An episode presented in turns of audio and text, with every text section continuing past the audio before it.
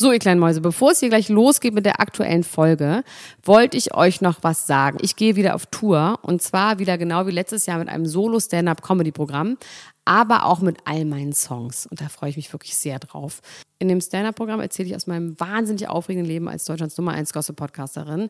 Und die Songs werden einfach alle Songs sein, die wir so lieben. Von Ich will nicht nach Monaco über Keine Liebe, I Like My Style. Da ist auf jeden Fall für jeden was dabei. Das Programm heißt, sie hat immer nett gegrüßt und ich bin zwischen dem 28. September und 23. November diesen Jahres in Stuttgart, Köln, Frankfurt, Bremen, München, Hamburg, Hannover und in Berlin. Kauft euch doch mal ein Ticket, wenn ihr die Folge hört. Den Link findet ihr in den Show Notes. Ich freue mich auf euch. So, und jetzt geht's los mit der Folge. Die Niemand muss ein Promi sein Lunchbreak mit Elena Gruschka und Max Lessmann.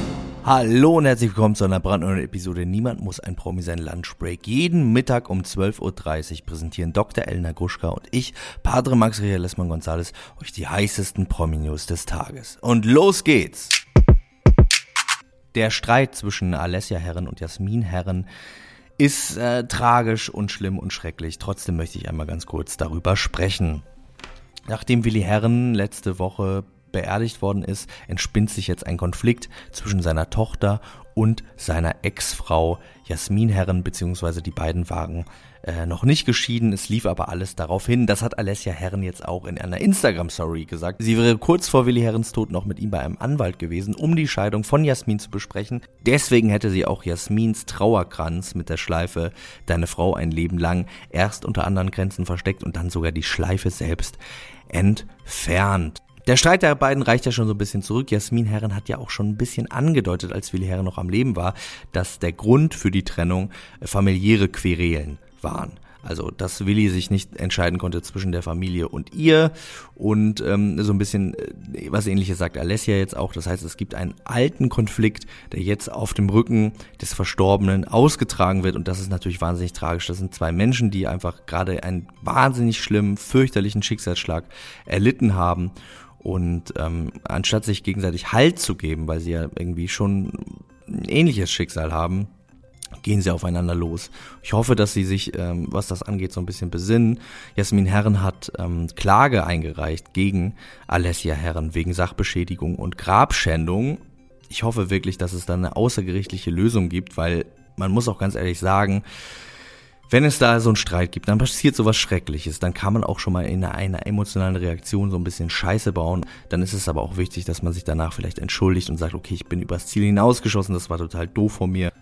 Ich als jemand, der mit dieser Familie überhaupt nichts zu tun hat, wünsche mir trotzdem, dass sie in dieser schwierigen Situation zueinander finden, zueinander halten und ähm, gemeinsam diesen Verlust verarbeiten, anstatt sich gegenseitig an die Kehle zu gehen, so schwierig das auch sein mag. Ich habe euch ja versprochen, dass ich mir den SNL-Auftritt von Alan Musk, ha, mach nur Quatsch, für euch angucke. Und er hat sich fürchterlich geschlagen, finde ich, aber ich habe auch nichts anderes erwartet, ehrlich gesagt am Anfang gibt's ja so ein Stand-up und das macht ja schon jemand, der das lange macht, meistens nicht gut. Also ich kenne kaum Stand-Upper gerade in Deutschland, die das irgendwie hinbekommen. Und Elon Musk hat's auch gar nicht hinbekommen. Er hat das dann aber so ein bisschen als Thema seines Stand-ups genommen, dass er Asperger hat und deswegen auch so ein bisschen stockig und ein bisschen nicht emotional reden kann. Und dass er deswegen hinter jedem Satz sagen muss, I really mean that. Weil Leute das aus seiner Stimme und seiner Emotionen nicht lesen können, ob er etwas wirklich so meint. Er hat dann auch gleich einen Shitstorm dafür bekommen, dass er behauptet hat, er ist die erste Person mit Asperger, die SNL moderieren darf. Dan Aykroyd von den Blues Brothers war der erste mit Asperger. Das wurde bei Twitter ganz lustig kommentiert, dass sie gesagt haben, Dan Aykroyd hat's erfunden, aber Elon Musk hat das Patent gekauft. Des Weiteren war Elon Musk zu sehen in einem Sketch als Mario Brother mit einem italienischen Akzent, oh, aber so mittelmäßig, als Cowboy in einer Cowboy-Parodie mit einem Western-Akzent, wo er von seinem selbstfahrenden Pferd erzählt, was draußen an eine Tesla-Station angeschlossen ist. Dann erklärt er Kryptowährung, nämlich Dogecoin, und sagt, das ist das Allergeilste. Während er das sagte, machte leider diese Kryptowährung eine Talfahrt an der Börse. Und dann hat er noch ganz rührend zum Muttertag seine Mutter auf die Bühne geholt, die dann gesagt hat, ich freue mich auf mein Muttertagsgeschenk, aber bitte keine Kryptowährung. Und er sagt, ah, doch, ist Kryptowährung. Meine Faszination mit Elon Musk ist, dass er so viel Geld hat. Ich sag's ganz ehrlich ich finde so superreiche Leute einfach wahnsinnig interessant. Dann, dass er eigentlich so ein bisschen stoffelig unterwegs ist, aber total Bock hat auf Öffentlichkeit und sich so zu präsentieren. Und ich finde diese Mischung aus, dass schlecht machen. Mich würde das wahnsinnig stressen, wenn ich das überhaupt nicht in mir hätte, dann SNL zu moderieren. Das ist schon irgendwie sehr beeindruckend. Außerdem ist er mit Grimes zusammen, hat er angeblich was mit Amber Hart und ganz vielen anderen schönen Frauen. Und ich finde, deswegen hat er einen Platz hier in unserem Podcast verdient und ist für mich auch immer noch einer der glamouröseren Promis. Ob er wohl Geld dafür bezahlt hat, fällt mir gerade ein. Hat er vielleicht dafür bezahlt und die Leute bestochen, dass er da auftreten darf?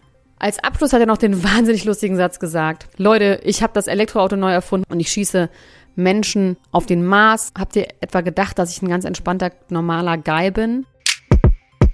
André Mangold back in this bitch. Äh, nachdem André Mangold ja durch seine Sommerhaus der Stars Teilnahme ein bisschen Federn gelassen hat, er war ja mal der Gröberts, der größte Bachelor aller Zeit, wir haben ihn schon auch geliebt. Ich muss es ganz ehrlich zugeben, äh, seine Sommerhaus der Stars Teilnahme hat wirklich dazu geführt, dass er nicht nur fast alle Werbedeals verloren hat, sondern auch fast alle Sympathien.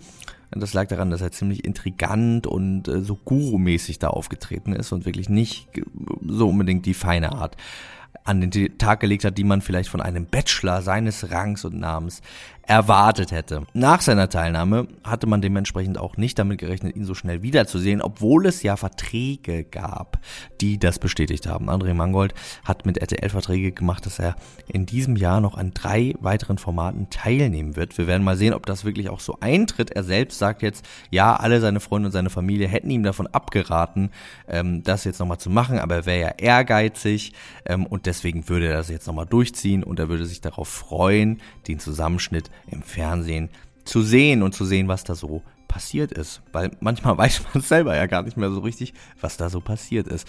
Ähm, ja, ich glaube, dieses Narrativ von ich will es nochmal allen beweisen, nicht so richtig. Ich glaube, ich will nochmal richtig Geld verdienen und ich habe Verträge mit RTL, spielt da irgendwie eine bisschen eine größere Rolle obwohl ich sagen muss, dass ich André Mangold durchaus auch ein Geltungsbewusstsein ähm, oder ein Geltungsbedürfnis, besser gesagt, zutraue, dass er unbedingt um jeden Preis weiter in die Öffentlichkeit will, egal wie schlecht sie vielleicht von ihm denkt. Und er hat jetzt auch gesagt, er ist sich einfach treu geblieben und das war ihm das Wichtigste. Wir dürfen also gespannt sein, was da auf uns zukommt und wir dürfen vor allem gespannt sein, ob er mit Chris, dem Ex-Freund, jetzt leider von Eva Sia, ins Gespräch gekommen ist und ob vielleicht die äh, magischen, intriganten Künste von André Mangold dazu geführt haben, dass Chris seine schwangere Freundin verlassen hat. Ich hoffe es einfach mal ganz doll nicht für alle Beteiligten. Das war's auch schon wieder mit einer brandneuen Episode Niemand muss ein Promi sein Lunchbreak. Wenn ihr von uns nicht genug bekommen könnt, dann hört euch mal die reguläre Folge hier im Feed an, das Original und geht außerdem mal auf podimo.com slash promi. Dort könnt ihr ein Podimo Probeabo für 99 Cent abschließen und euch einen Monat lang unsere Bonusinhalte und ganz viele anderen exklusiven Podcasts auf Podimo anhören. Heute erscheint dort auf Podimo Extrablatt von uns eine Folge, in der ich mit Visavi über die Geschehnisse auf Temptation Island rede und man muss sagen, diese Folge hat so äh, hat's ordentlich in sich. Also wir haben uns ordentlich gestritten. Das erste Mal in unserer Freundschaft flogen da die Fetzen und äh, worum es da ging und wer vielleicht am Ende diesen Streit gewonnen hat. Das könnt ihr hören, wenn ihr auf podimo.com slash promi geht, da ein Probeabo abschließt. Mit jedem Abo, das ihr über diese Landingpage abschließt, äh, unterstützt ihr uns übrigens direkt und das würde uns wahnsinnig toll freuen und sehr helfen. Wir hören uns morgen wieder um 12.30 Uhr bei der Lunchbreak. Macht's bis dahin gut. Bis dann. Tschüss. Ciao, ciao, ciao, ciao. Das war die Niemand muss ein Promi sein Lunchbreak mit Elena Gruschka und Max Lessmann.